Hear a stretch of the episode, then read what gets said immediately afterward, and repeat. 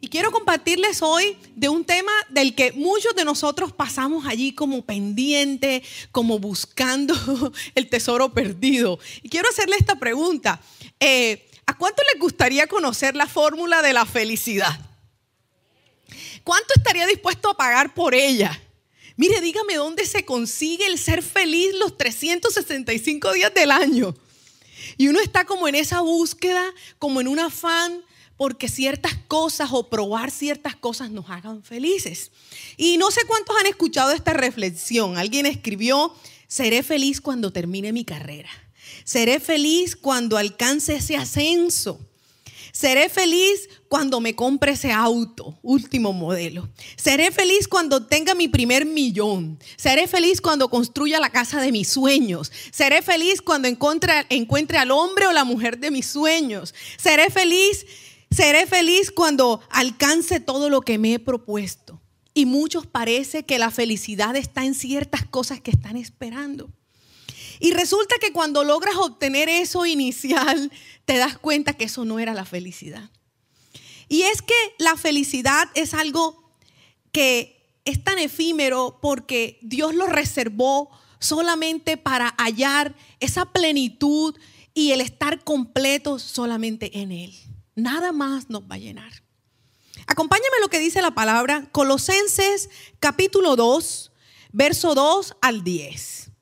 Y he titulado este mensaje para los que están ahí juiciosos tomando nota, plenos y completos. Y es que la palabra nos dice eso. Colosenses 2, verso 2. Quiero que ellos cobren ánimo y estén bien unidos con fuertes lazos de amor. Quiero que tengan la plena confianza de que entienden el misterioso plan de Dios, que es Cristo mismo en Él están escondidos todos los tesoros de la sabiduría y el conocimiento. Y me alegro de que viven como deben hacerlo y de que su fe en Cristo se mantiene firme. Verso 6, por lo tanto, de la manera que recibieron a Cristo Jesús como Señor, ahora deben seguir sus pasos. Arraíguense profundamente en Él y edifiquen la vida sobre Él entonces la fe de ustedes se fortalecerá en la verdad que se les enseñó y rebosarán de gratitud. No permitan que nadie los atrape con filosofías huecas y disparates elocuentes que nacen del pensamiento humano. Verso 9, pues en Cristo habita toda la plenitud de Dios en un cuerpo humano de modo que ustedes también están completos mediante la unión con Cristo, quien es la cabeza de todo gobernante y de toda autoridad. Y me gusta mucho eh, el lenguaje actual en el verso 9, dice, Cristo es completamente igual a Dios. A ustedes no les falta nada, pues están unidos a Cristo. Amén. Y realmente la palabra lo que nos está diciendo es que podemos correr tras muchas cosas que parece que nos dan la felicidad. Pero como nos los está recordando el apóstol Pablo que le está hablando en ese momento a la iglesia de Colosas y a la Odisea, les está diciendo, anímense, porque ustedes están unidos a Cristo y pegados a Él, nada les faltará. Ustedes tienen toda la plenitud de Dios. Dice que fuimos hechos a la imagen y semejanza de Dios. Pero entonces hoy quiero hablarles un poco de aquello que te impide alcanzar esa plenitud, que no te deja ser feliz. Cuando tú estás buscando o estás haciendo un diagnóstico de qué tan gozoso eres, de qué tan feliz eres, ¿cuánto te calificarías? O pongámoslo en términos negativos, ¿cuán amargado vives? ¿Cuán infeliz eres? ¿Cuán desgraciado eres? A ver, mira el del lado así, dígale. ¿Tienes cara? Porque el, desgraciado es el que no tiene gracia. El infeliz, el amargado, el desagradecido, el aburrido. ¿Sí? ¿Por qué? Porque no hemos podido hallar esa, esa plenitud y esa confianza en Dios. Entonces vamos a hacer un diagnóstico. Lo primero, vamos a identificar algunas cosas que nos hacen perder el gozo fácilmente y que usted y yo tendríamos que presentarle a Dios para que nos pueda sanar. Lo primero, quiero hacer el trabajo de Dios. ¿Cuántos quieren ser Dios por un día? Y decirle, bueno, Señor, si yo fuera Dios, yo arreglaría esto, aquello, le cambiaría el corazón a mi esposo, sí, a mi suegra, eh, invertiría tal cosa, mejoraría la economía, quitaría este COVID de una vez por todas. Y muchos de nosotros no somos felices o no tenemos la plenitud de Dios porque no hemos reconocido que Él es Dios y que nosotros somos seres humanos limitados. Entonces dejemos que Dios haga su trabajo. Tú y yo no somos Dios. Y llevamos una carga pesada queriendo cambiar todo, queriendo solucionar todo. Y por eso estamos muy infelices. Tenemos que entregar esas cargas al Señor. Eso no nos deja ser felices. Lo segundo, me cuesta soltarme en la voluntad de Dios. Y quiero decirles algo, la Biblia dice que quien por mucho que se afana puede añadirle un día a su estatura, un minuto, un segundo a su estatura. No hay nada que tú y yo, por mucho que nos preocupemos, que nos afanemos, podamos cambiar. Y en esa parte sí tenemos que decirle al Señor, Padre, quiero aceptar tu voluntad. Aceptar la forma en que tú haces las cosas, Señor, y reconciliarme contigo, o sea, dejar de pelear contigo, de decirte, pero ¿por qué así? Pero a mí no me gustó. Y este que era el año que yo iba a irme de viaje, que yo iba a hacer la inversión, que yo iba a hacer tal cosa, y nos tocó con COVID, y nos tocó ahora con esto y tal. Entonces muchas cosas por las que nos quejamos, nos amargamos y estamos como peleando en contravía de los planes y la voluntad de Dios. Tercero, me siento responsable y culpable de todo.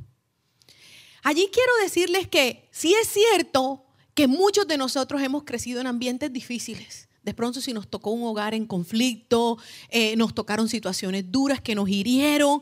Entonces puede ser que nosotros de niños nos sentíamos todo el tiempo culpables de las peleas de papá y mamá. ¿Sí? Nos sentíamos culpables de que no hubiera dinero, de que papá se quejara, nos sentimos culpables de que el novio me dejó, nos sentimos culpables que me sacaron de la empresa y nos sentimos responsables de todo.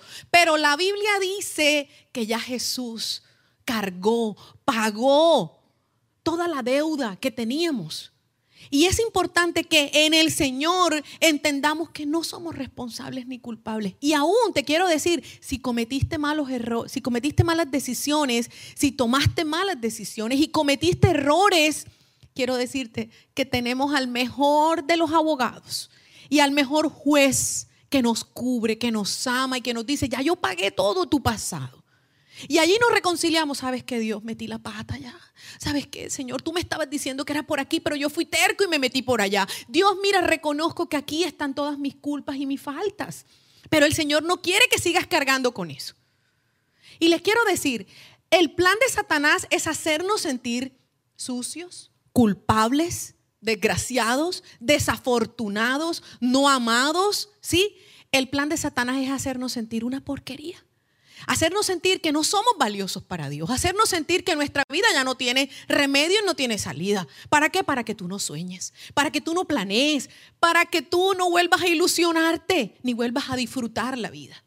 Entonces, ¿cómo le fue allí en su evaluación, en el diagnóstico? Primero, quieres hacer el trabajo de Dios. ¿Cuántos cacharon ahí? Muy bien. Lo segundo, te cuesta soltarte en la voluntad de Dios. Y podemos decir que ahí están los controladores. Si no sale como yo quiero, estoy mal. Tercero, me siento responsable y culpable de todo. ¿Cuántos tienen los tres? ¿Se llevaron el combo? Muy bien. Cuarto, me dejo esclavizar por las emociones y los momentos. El novio se fue hace seis años y todavía estás llorando por él. Estoy haciendo un ejemplo exagerado, pero si te dejas esclavizar por las emociones y los momentos, tú no eres una persona que suelta fácil. Y te quiero decir, nosotros nos anclamos a las emociones negativas, nos anclamos a los momentos difíciles. Es más, la Biblia trae y dice que cuando un hombre se une a una mujer, a una ramera, dice que se liga. Haga el dedo así. Es que quiero que no se les olvide. Así. Se liga, se ancla. A ver, los chicos, se liga, se ancla, no les cobro, hagan, hagan la cuenta. A ver, se liga, se ancla. Y tú y yo, cuando experimentamos momentos difíciles, la partida de un ser querido, no tener empleo, una pelea, eh, una dificultad, un accidente, ¿sí? el tener una dificultad en un lugar, nos anclamos a ese momento, o sea, nos anclamos emocionalmente, nos, nos anclamos en nuestros pensamientos y tú pasas por ese lugar y te da rabia porque ese fue el lugar donde te botaron del trabajo. Y tú pasas de ese lugar y te pones triste por tal cosa. Es más, hay gente que tiene horario en el que se pone triste. ¿Sí? Sí, ay, es que a mí me da como la depresión como los sábados, los domingos a las 4 de la tarde. Porque es que ese era el horario en que yo salía con mis amigas y ahora estoy de pelea con ellas. Ese era el horario en que el novio me llamaba. Entonces, a veces tenemos momentos, lugares, personas con las que estamos esclavizados, con las que estamos anclados. Y eso no nos permite disfrutar lo que Dios quiere. Es más, nos podemos quedar en el pasado, anclados al pasado. Y ahí tenemos que preguntarle a Dios, eh, ¿en dónde me estoy sintiendo triste, vacío, fracasado? Y recuerde, tu felicidad no depende de las personas, de los lugares, ni de los objetos, ni de las compras. Es más, tu felicidad no puede depender de tu estado de ánimo. Porque la Biblia dice que vivimos por fe y no por vista. Es más, tenemos que vivir no por lo que sentimos, sino por lo que creemos. Dígalo conmigo, yo vivo por lo que creo y no por lo que siento. Ay, ¿qué te pasó? ¿Por qué no viniste a la iglesia? Ay, no, no tenía ganas. Y vives por lo que sientes y no por lo que debes hacer conforme a lo que dice la Biblia. Tú y yo vamos a sujetar nuestras emociones a la verdad de la palabra de Dios. Y eso solamente se logra con la dependencia del Espíritu Santo. El Espíritu de Dios unido a mi espíritu somete en orden mis emociones. Señor, dale orden a mis emociones. Señor, el caos de mis emociones, tómalo Espíritu Santo, dame control en mis emociones. Y allí no andamos en la vida como una marea, arriba, abajo, arriba, abajo. Dice Hebreos capítulo 4, verso 14 al 16. Jesús, el Hijo de Dios, es nuestro gran sumo sacerdote que ha entrado en el cielo. Por eso debemos seguir firmes en la fe que profesamos. Verso 15, pues nuestro sumo sacerdote puede compadecerse de nuestra debilidad, porque él también estuvo sometido a las mismas pruebas que nosotros, solo que él jamás pecó. Verso 16, acerquémonos pues con confianza al trono de nuestro Dios amoroso, para que Él tenga misericordia de nosotros y en su bondad nos ayude en la hora de necesidad. Jesús puede entender lo que estamos viviendo. No es que seamos robots, no es que seamos duros, es que aprendimos que es pegado a Jesús, que nosotros podemos tener victoria en toda prueba y en toda situación. El enemigo en este viaje es Satanás. Dice Juan 10:10 10, que el ladrón vino a matar, a robar y a destruir. Y como Satanás ya no puede destruir tu alma, ya no puede destruir ni robarte la salvación, entonces te roba el gozo y te hace la vida cuadritos para hacerte sentir que la vida no vale la pena, que tú no mereces disfrutar la vida, ¿sí? Y te hace una vida aburrida y triste. Ya entendimos quién está detrás de todo eso. Y quiero decirte que el Señor Jesús pagó un alto precio por tu libertad y por mi libertad. Recuerda que Satanás quiere esclavizarnos. Y Él quiere esclavizarnos para que nosotros tengamos una vida frustrada, amargada, una vida que no le dé gloria a Dios. Pero Jesús vino a que tengamos una vida, dice la palabra, vida en abundancia. Una vida donde yo me sienta libre, pleno, confiado y lleno de esperanza y de gozo en Dios ante cualquier situación. El exceso en esa búsqueda, estamos en una búsqueda de la felicidad donde corremos tras muchas cosas. Y muchas cosas que a veces en este mundo no tenemos nos roban la felicidad.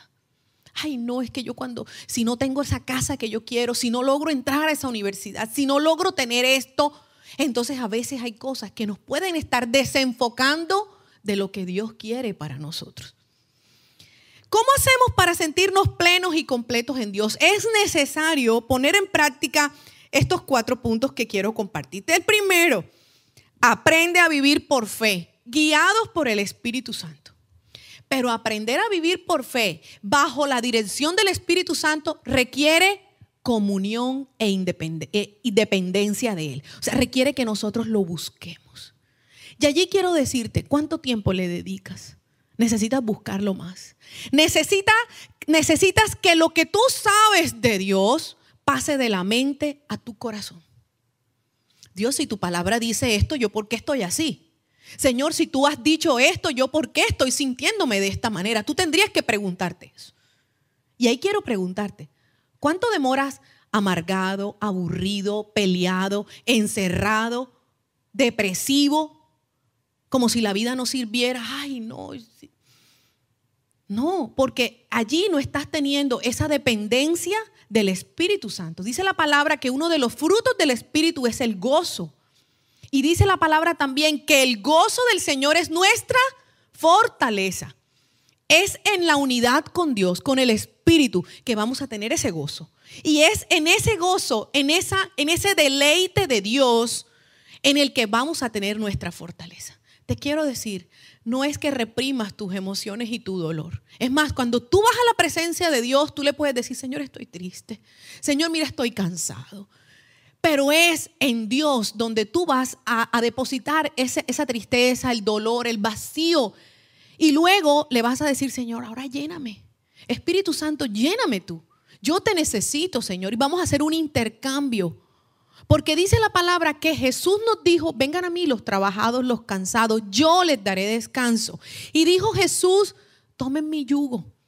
Es liviano, es ligero. Vamos a hacer un intercambio de la carga pesada por el intercambio del yugo del Señor que es suave y que es liviano y que es apacible. Y ahí va a estar el Señor con nosotros. Entonces, aprender a vivir guiados por el Espíritu es creer que Hechos 1.8 es real. Dijo el Señor, cuando venga el Espíritu Santo sobre ustedes recibirán poder y serán mis testigos. Diga conmigo, poder. Necesitamos el poder de Dios viviendo en nosotros para que podamos ser testigos de Dios. ¿Y qué es un testigo? Es alguien que da testimonio, es alguien que habla, es alguien que anima. Y si yo paso triste, desanimado, desesperanzado, no voy a poder animarme, ni yo, ni voy a animar a otros. Entonces, Hechos 1.8 se tiene que volver realidad. Y dice también segunda de Corintios 12:9, mi poder se perfecciona en tu debilidad. Entonces, el Señor Jesús dijo, les voy a mandar al consolador, les voy a mandar al maestro, que es mi espíritu, y Él les va a dar poder. Y dice el Señor, mi poder se perfecciona en tu debilidad en donde tú te sientes incapaz, en donde tú dices, Señor, yo no tengo fuerzas, en donde tú dices, Señor, yo, yo soy incompetente para eso. Dios, yo no sé cómo afrontar esa situación. Pero el Señor te dice, es mi espíritu el que te va a capacitar, el que te va a dar las fuerzas en donde tú eres débil. Ahora el tema es, ¿qué tan humilde soy para ir a la presencia de Dios y decirle, Señor, soy débil en esta área de mi vida?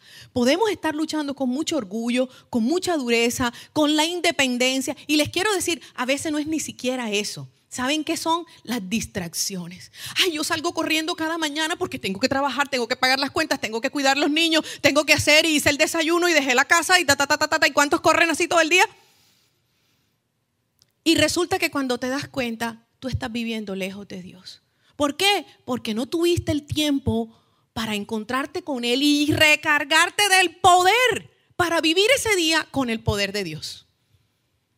Y en vez de ser un cristiano victorioso en las áreas de tu vida, estás sobreviviendo con la reserva de la gasolina chiquitica. Y en ese momento, cuando Satanás te ve débil, te manda todo lo que sabe en lo que tú eres débil. Él sabe porque Él nos investiga y nos mira. Ay, no, Satanás me tentó con esto y caí en eso. No, probablemente ese día te atacó por la retaguardia porque tú no estabas empoderado para enfrentar eso. Entonces recuerde, el primer punto para que podamos vivir y sentirnos plenos en Dios es aprender a vivir por fe guiados por el Espíritu. Señor, se me presentó esto, ¿cómo hago? Espíritu Santo, guíame, capacítame Dios. Yo nunca he vivido esto, esto es nuevo para mí, Señor, pero dame la fuerza. Significa dependencia, preguntarle a Él, estar en comunión todo el día con Él. Sacar ese tiempo en la mañana. Dice la palabra en Mateo 6 que cuando tú ores, cierra la puerta y enciérrate ahí y, y cuéntale a tu padre dónde te sientes débil en ese día.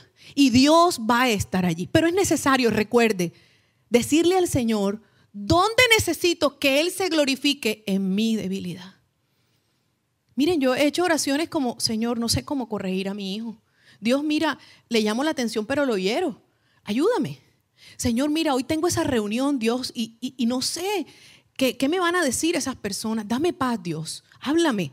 Señor, mira, voy a hacer este negocio. ¿Cómo tengo que resolverlo? Dios, mira, eh, necesito hacer esta compra, Señor. ¿Te parece? Dios, llévame al mejor lugar donde esté el mejor precio. Pero tú le estás diciendo a Dios, ¿dónde tú eres débil? Y miren, y la clave es, recuerda lo grande que es Dios y lo limitados que somos nosotros. Y cuando tú recuerdas lo limitado que somos, entonces vas a la fuente del poder, que es Dios. Lo segundo, darle total credibilidad al plan de Dios. ¿Qué tanto confías tú en el plan de Dios? Mire, Dios es tan fiel en su plan que Él escribió en su palabra que Él no te va a dejar avergonzado con la palabra que te da. Ahora el tema es, ¿tú tomas en serio la palabra? ¿Cuánto le dedicas a buscar la Biblia? Anímate. Yo te animo hoy si eres una persona que está empezando a que le des valor a la palabra de Dios. Pasaron varios años en que yo no entendía mucho de la Biblia, en que la leía por leerla, en que a veces me gustaban ciertas promesitas, ciertas cositas, pero la Biblia empezó a cobrar valor para mí. Y la Biblia empezó a darme luz. Sí, dice la palabra que lámpara es a mi camino, luz en mi camino. Y donde yo sentía que yo no tenía sabiduría, donde yo sentía que no sabía cómo resolver algo, la Biblia empezó a darme el consejo que yo necesitaba. Entonces los animo a que pases tiempo en la palabra, a que escribas tus promesas, a que tengas tu diario. Y cuando estés enfrentando algo, vayas a esas promesas y le digas, Señor, voy a creer lo que dice tu palabra, voy a confiar. Y el Señor Jesús dijo en Juan 16, 33, en el mundo ustedes tendrán aflicción, pero confíen que yo he vencido. Y nuevamente la palabra clave es confianza. Confianza. Y esa confianza solamente puede estar en que Jesucristo ya hizo todo por nosotros. Tercero, aprender a amar y a confiar en Jesucristo como la provisión completa. Provisión completa. Y te quiero decir, completa porque a veces le entregamos a Dios ciertas áreas. Ay Dios, mira, cambia el corazón de mi hijo que está rebelde, Señor, tal cosa, tal cosa. Pero el resto de las áreas, tus negocios, tu economía, tus relaciones, tu carácter, el resto de las áreas no se las entregamos a Dios.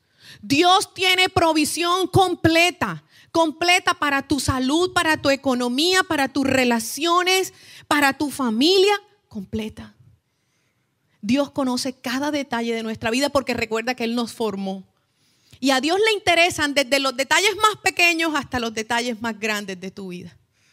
Miren, Dios es un Padre que tiene cuidado de nosotros aún en los detalles más pequeños y sencillos.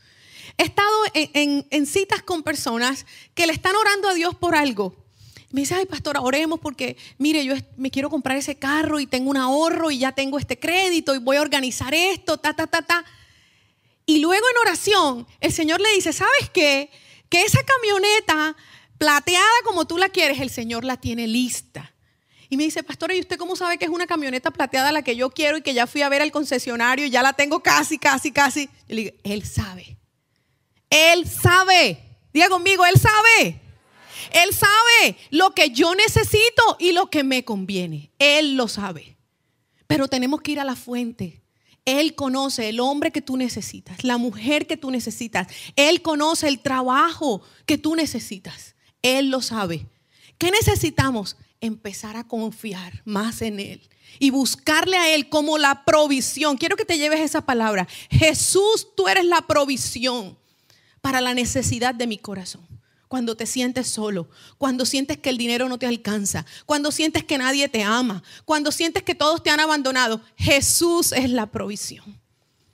Y dice la palabra, y la palabra describe a Jesús de tantas maneras. Dice que Él es el camino, la verdad y la vida. Dice que Él es la puerta al Padre. Dice que Él es el gran pastor que cuida sus ovejas y sus ovejas lo siguen. Dice la palabra que Él tiene cuidado de nosotros, que somos la niña de sus ojos. O sea, Dios tiene tantas palabras para decirnos que envió a Jesús como la provisión de todo lo que nosotros necesitamos. Ahora te hago esa pregunta. ¿Tienes una relación con Jesús? te sientas con Jesús a entregarle tu corazón? Quiero que hoy te lleves esa tarea en tu corazón y decirle, Jesús, necesito invitarte más a estar conmigo. Necesito que te sientes conmigo y abrirte mi corazón.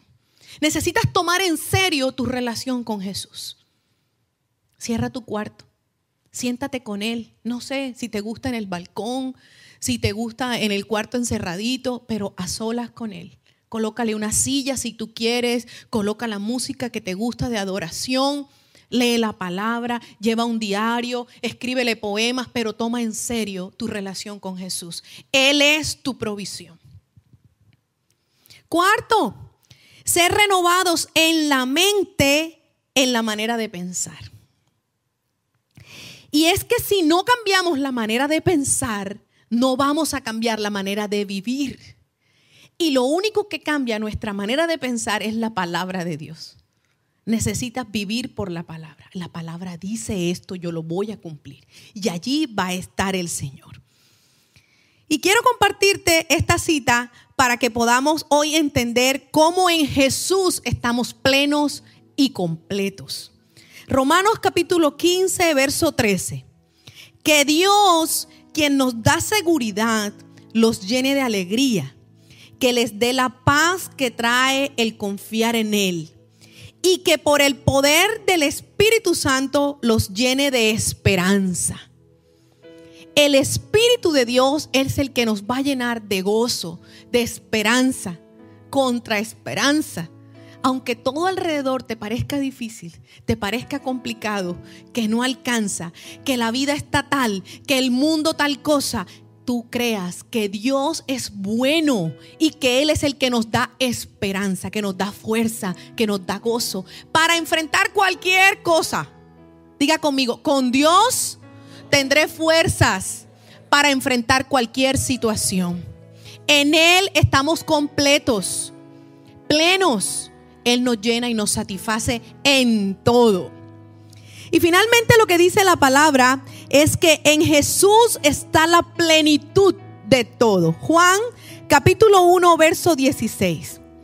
Pues de su plenitud todos hemos recibido y gracia sobre gracia. Diga conmigo, la gracia de Dios sobre mi vida.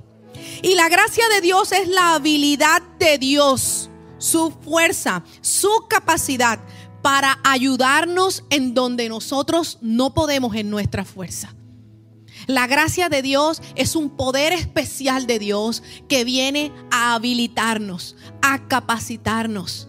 Es, es un fuego y una fuerza especial que viene de Dios a nuestra vida para entrenarnos en eso que nosotros no sabemos hacer. Gracia sobre gracia. Diga conmigo, Señor, necesito tu gracia. Necesito tu gracia, Dios para mi relación con Dios. Necesito tu gracia, Padre, para relacionarme con mi familia. Necesito tu gracia para mi trabajo. Y allí va a estar la provisión especial de Dios. Lo voy a invitar a orar, si se pone en pie un momento, y le vamos a decir al Señor hoy en donde nosotros necesitamos conectarnos a esa fuente de poder y entregar toda esta debilidad donde nosotros no nos sentimos capacitados. Gracias te damos, Señor, porque hoy podemos venir a ti. Y si cierra sus ojitos un momento y levanta sus manos y le dice, Señor, yo necesito vaciarme de mí mismo. Me he creído fuerte. Me he creído que lo sé todo. Me he creído, Señor, que lo puedo resolver solo. Y te pido perdón, Padre. Te pido perdón, Señor, porque tantas veces he venido a ti, Señor pero no te he dado la oportunidad de que seas tú el que me gobierne. Y hoy te pido perdón, Señor, por mi terquedad, por mi independencia, por mi orgullo. Y recibo tu perdón hoy y declaro que tu sangre preciosa me lava y tu sangre me limpia y que tú estás conmigo, Señor. Padre, aquí estoy y te presento mi corazón. Te presento todo en donde yo me he anclado a situaciones, en donde me he ligado al pasado, a momentos tristes, en donde, Señor, estoy esclavizado a lo que sentí, a lo que viví. Aún paso por ese lugar y me lleno de rabia. Aún paso, Señor, por esa empresa y me lleno de dolor. Señor, aún me hablan de esa persona y tengo tanta rabia, Dios. Yo te pido que hoy, Señor, derrames tu sanidad en mi corazón. Ayúdame a perdonar, Señor. No quiero ser más esclavo de esto que siento. No quiero estar más ligado a esas situaciones. Y vamos, dígale al Señor allí, Señor, necesito soltar esto. Hoy en el nombre de Jesús yo me desligo de ti. Vamos, diga el nombre de la persona. Yo me desligo de ti. Aún del momento. Diga, me desligo de ese momento de dolor. Me desligo de esa decepción. Me desligo de esa traición. Me desligo de esa mentira. Me desligo de ese accidente. Me desligo de ese diagnóstico. Me desligo de esto. En el nombre de Jesús. Y yo me desato libre. Ahora. En el nombre de Jesús. Y declaro que me ligo a ti, Cristo. Me ligo a ti. Me ligo a tu gracia, a tu fuerza, a tu poder, a tu espíritu, para que seas tú viviendo en mí. Porque tú me bastas, Jesucristo. Porque tú eres la fuerza que yo necesito. Y porque fuera de ti, yo nada quiero, Señor.